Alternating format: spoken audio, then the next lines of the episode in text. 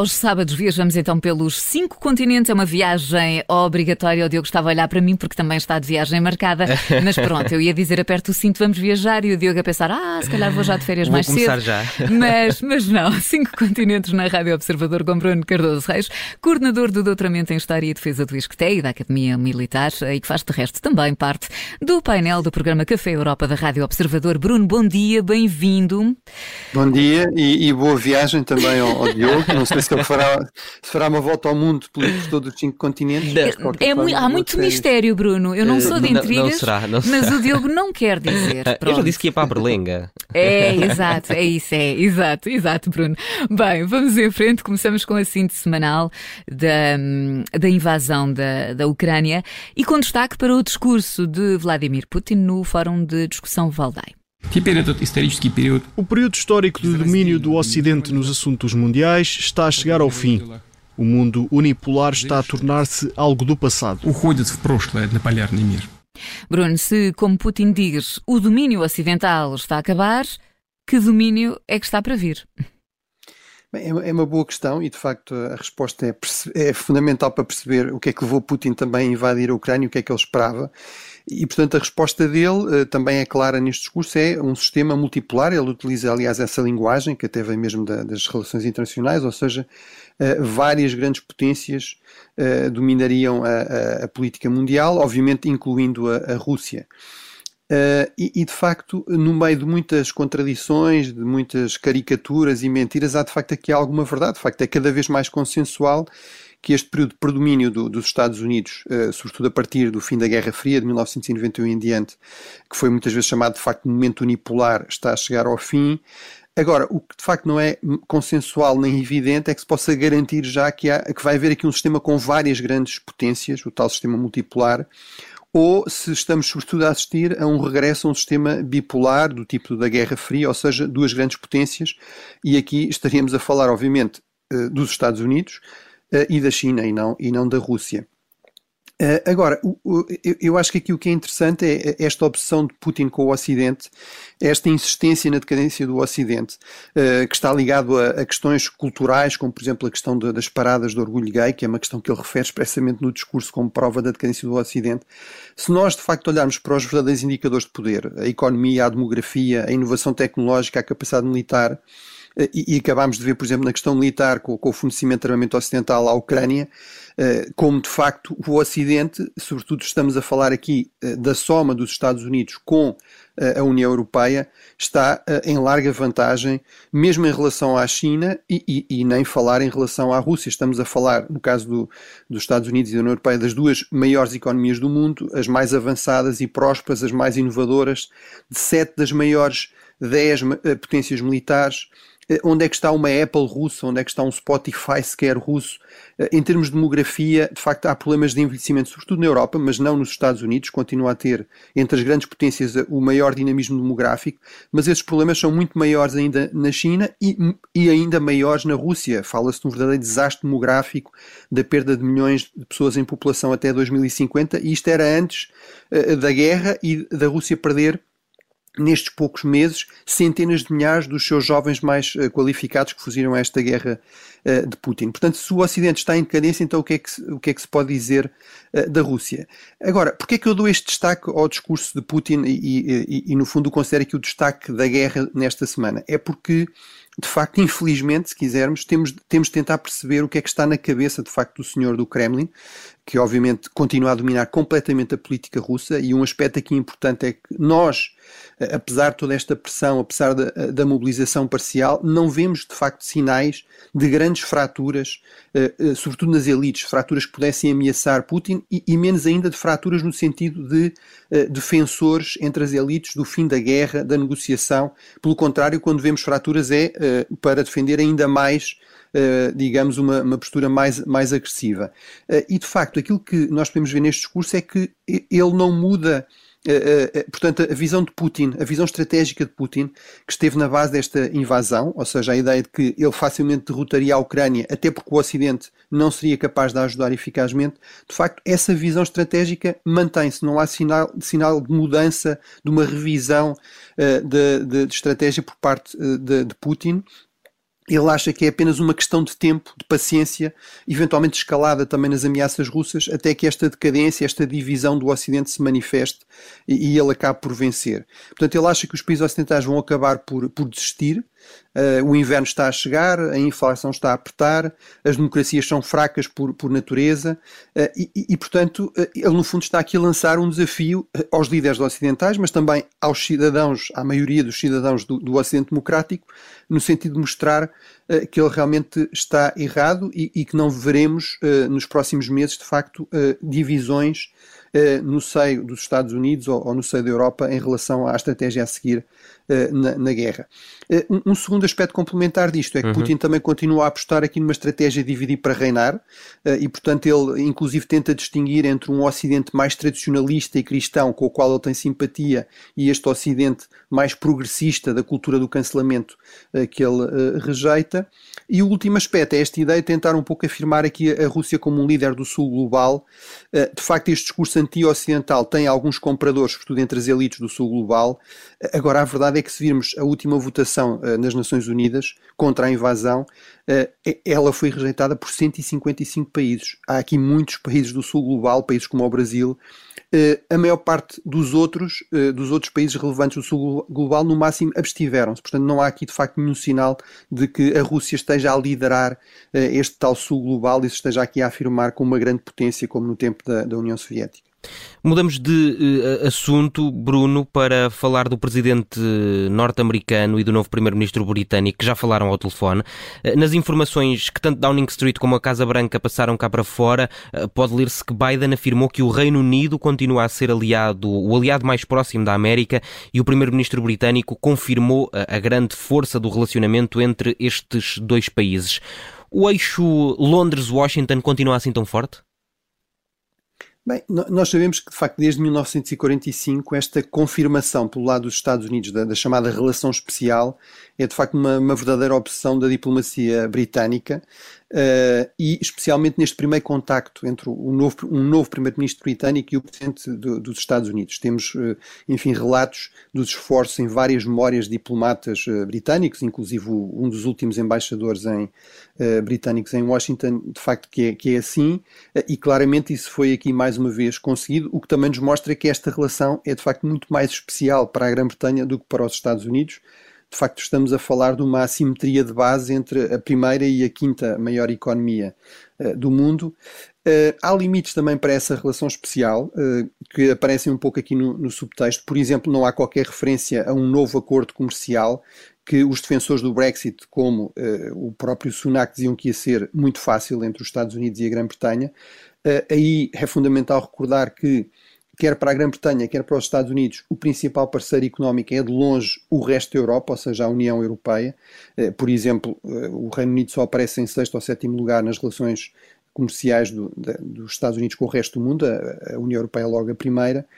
Eh, agora, onde a relação é de facto muito especial e muito próxima é, é na, na, na, dimensão de segurança, defesa, de informações, de partilha de informações secretas.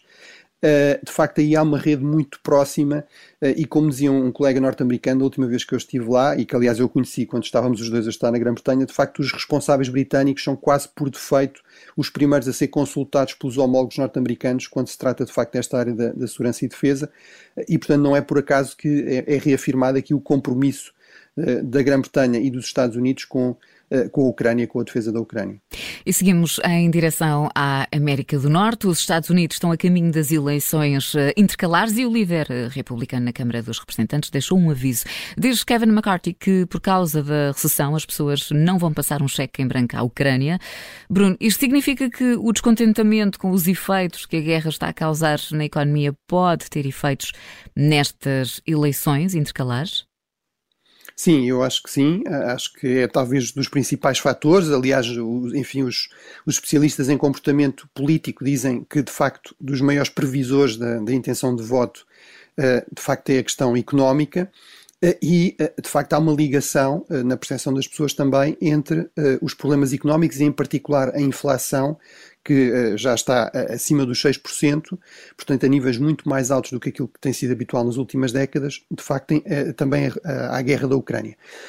em parte, isso é um pouco injusto, porque realmente a inflação já, já vinha a crescer de, de trás, de, de, começando com as guerras comerciais entre os Estados Unidos e a China, depois a, a própria Covid e também a própria resposta, programas de estímulo muito grandes, portanto, muito, grandes injeções de dinheiro na economia, tudo isso já tinha eh, levado a uma subida da inflação, mas de facto é verdade, ao contrário do que também se diz na Europa, que os Estados Unidos também estão a, também estão a pagar um preço eh, nomeadamente em termos de inflação por causa da guerra. O impacto não é tão negativo na Europa não é tão negativo nos Estados Unidos como é na Europa, como também não é tão grande em Portugal como, por exemplo, é nos países bálticos ou na Polónia, que estão muito mais ligados à economia russa, que estavam, uh, pagam aqui um prémio de risco também pela proximidade do, uh, do conflito. Temos aí inflação que chega aos 20%, mas de facto este é um fator aqui de perturbação importante.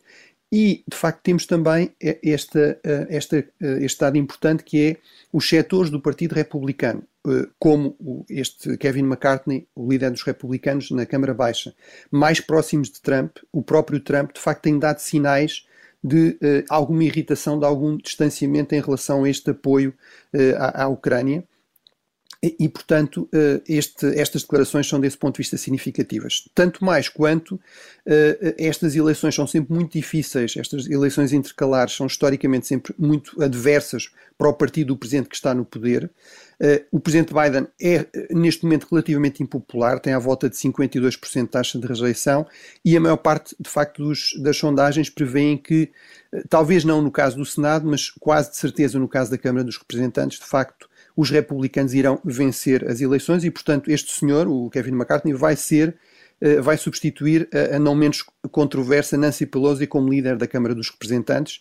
E, de facto, isso é uma posição com, com grande poder na, na, política interna, mas também externa norte-americana. O Senado tem ainda mais peso na política externa, mas a Câmara dos Representantes também tem algum, sobretudo sobre uh, o orçamento.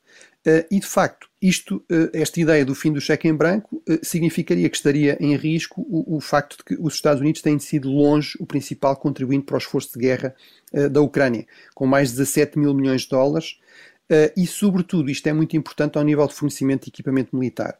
A União Europeia até poderia compensar em parte isto ao nível de apoio mais financeiro ou económico, ao nível do dinheiro, vamos dizer assim, Agora, ao nível do equipamento militar, que obviamente a Ucrânia não tem condições para pagar, porque está com o país completamente arruinado, de facto não há alternativas aos Estados Unidos, eh, não há reservas de equipamento militar na Europa que permitissem à Europa substituir aqui os Estados Unidos neste papel.